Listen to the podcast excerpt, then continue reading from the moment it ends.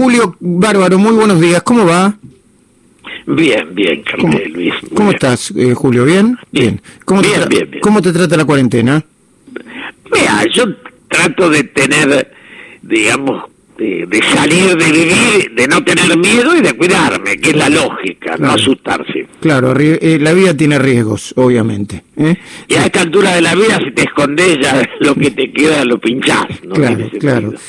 Eh, eh, Julio, eh, los 70 vuelven, vuelven y vuelven. Vos sabés que yo creo que, no sé, no, no vivo en Alemania, ¿no? pero ni en Alemania discuten al nazismo con, con, tanta poca me- eh, memoria real, ¿no? Como se discute acá. Eh, eh, eh, ahora, eh, de nuevo está el tema de si al padre Mujica lo mataron los, los montoneros. Primero me gustaría, Julio, que recuerdes quién fue el padre Mujica y después me gustaría saber qué opinás sobre el tema. Fíjate que hay un detalle, yo lo hago a Mujica diputado en el 73, yo armo la lista de diputados de Capital, lo echamos con Roberto Digón a Paulino Niembro, yo lo llamo a Carlos Mujica, que era mi amigo, pero además mi confesor, y rezaba misa en mi casa de la calle Castro Barros, o sea que es una historia que no es que me lo presentaron al cura, conozco toda la historia de Carlos, y bueno, él me dice que sí, que va a aceptar de diputado segundo, que era el lugar de Paulino. La iglesia, él consulta, la iglesia le dice que no, y él me dice que no va a ser diputado. Esa historia, eh, básicamente Mujica era un hombre muy digno, muy, muy comprometido. Yo me acuerdo cuando el diálogo entre católicos y marxistas, cosa que no se acuerda casi nadie en la Argentina, donde habló él y dijo una frase célebre, dijo, lo importante no es discutir sobre si existe o no existe el cielo, sino que debemos terminar con este infierno. Claro. Ahora todo el Eh, mundo, entonces, todo el mundo lo reivindica Sí. ahora, ¿viste? La cámpora, eh, eh, la supuesta progresía izquierda del gobierno. Parece que todos eh, eh, eran, eran, que Mujica era su vida espiritual. Y, y, y no hay discusión sobre, bueno, la supuesta progresía dice que lo mató la AAA. Y hay quienes dicen que lo mataron los montoneros. Yo digo que lo mataron los montoneros, lo dije en aquel momento. Además, es claro que Carlos Mujica, el drama de los montoneros fue la lealtad. La lealtad era el grupo que se le iba fracturando, se iban desmembrando. Ya con la muerte de Rucci se va todo al diablo de los montos masivamente porque, se, digamos, el tema de no diferenciar, Luis, la violencia contra una dictadura de la violencia contra una democracia es grave, porque eh, son antagónicas. Si hay una dictadura, la violencia está justificada, y si hay una democracia, es traición a la patria. Mm, mm. La diferencia, y ellos, con lo el poder que Perón les entrega, yo insisto siempre, Perón le da la gobernación de la provincia de Buenos Aires, Córdoba y Mendoza. Mirá el paquete de poder que les da y ellos siguen volviendo.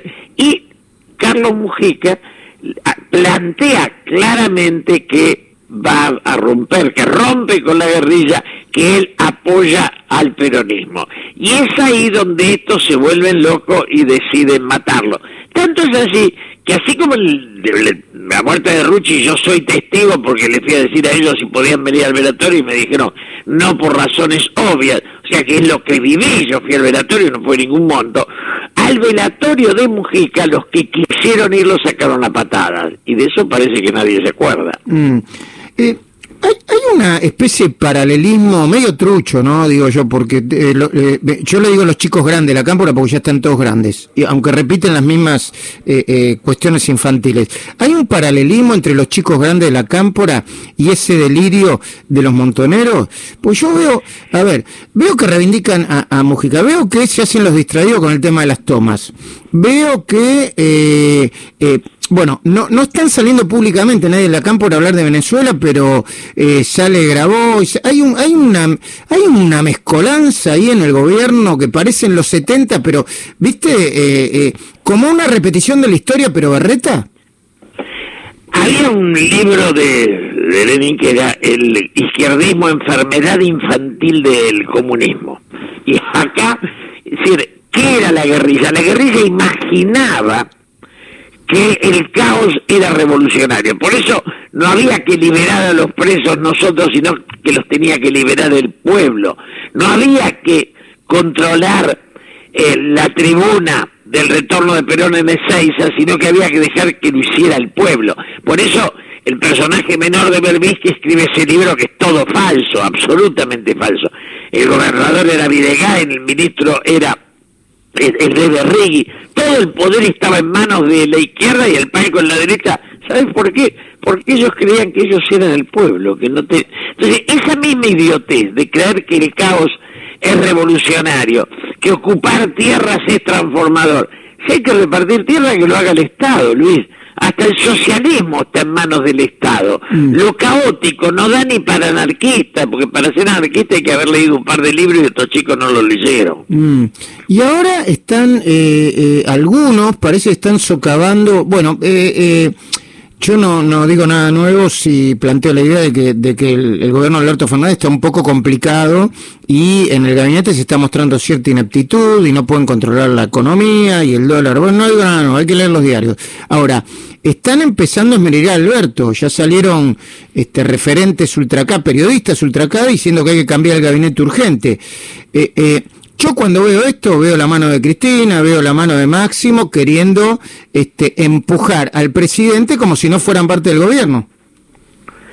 Si hay algo para cambiar es hacia el centro, no hacia la izquierda. No se puede conducir las sociedades de página 12, Luis. Porque el, el tema es que la gente que votó a el peronismo no votó al izquierdismo, no votó a Delía, ni a Bonafini, ni no votó a, esos, votó un centro, el peronismo siempre fue un centro, nunca fue pro cubano, jamás, y menos hubiera sido pro venezolano. me parece muy claro que si hay que hacer cambios es para el otro lado, no para el que ellos sueñan. Si ellos hubieran ido con su cara, no ganan una elección en la vida. Luis, esto es muy clarito. La gana el recuerdo de Perón, no el recuerdo de la guerrilla. Mm. Eh, Gustavo Noriega, Julio Bárbaro te está escuchando. Hola Julio, ¿cómo estás? Eh, quería volver a, los 70 y preguntarte en, esto, en estos eh, asesinatos que los montoneros no reivindicaban, a diferencia de otros no se adjudicaban la autoría, como en el caso de Rucci y, como decís vos, en el caso del padre ¿Qué, qué, repercusión tenía dentro de la militancia? ¿Se discutía eso? ¿Había discusiones internas? ¿Había repercusiones internamente después de estos eh, crímenes? Era brutal los debates, pero además pensá que nosotros, tipos como yo, que convivíamos con los diputados y éramos amigos de toda la vida, donde dirigentes como los últimos jefes guerrilleros habían sido testigos ayudaron misa el día que me casé, a Abeger y Mendizábal. Digo, el debate era intenso. Y en ese debate era donde nos agarrábamos de los pelos. El inicio del debate está cuando traemos a los presos de Trelew, que yo soy el responsable del avión que los trae, si van a seguir en violencia en democracia o no. Ese es el centro, el nervio, porque la ley, ¿te acordás cuando renuncian los 12 diputados que van a discutir con Perón y Perón los espera con las cámaras? Que es la ley de represión a la violencia. O sea, todo Estado del mundo reprime a la que pone bombas. No se inventó esto de que permitas que el tipo sea diputado a la mañana y ponga caños a la noche ese debate fue riquísimo y a los gritos, ¿no? Fue muy duro entre nosotros. Bueno, estamos discutiendo los 70, ¿no? En vez de mirar para adelante. Obviamente, si, si es para clarificar y para que entendamos mejor, bienvenida a la discusión. Te hago una última pregunta sobre lo que acaba de suceder. Eh, ¿Qué te pareció la posición final del gobierno con respecto a Venezuela, aún atravesado por muchas internas y, y este, posiciones diferentes? Me pareció que dentro de lo posible es un logro. Y para cerrar, cuando Todorov vino a Argentina, yo lo digo siempre, solo va a haber pacificación cuando Rucci, por ejemplo, pueda estar en la misma lista de caídos de la dictadura. Mientras eso no sea así, el mundo donde pacificó pusieron a los caídos de los dos bandos. No hay caídos bien y caídos mal esa deformación que nos impuso la guerrilla es la que hay que superar. Y lo que decís yo eh, del, del tema de Maduro del gobierno estoy totalmente de acuerdo y cuando estoy de acuerdo con algo lo digo, porque si no uno se opone en todo. Es un logro y es un logro que nos tendría que permitir para sacarnos de encima mucha gente que solo molesta, Luis. Gracias, Julio Bárbaro. Nos estamos viendo en cualquier momento.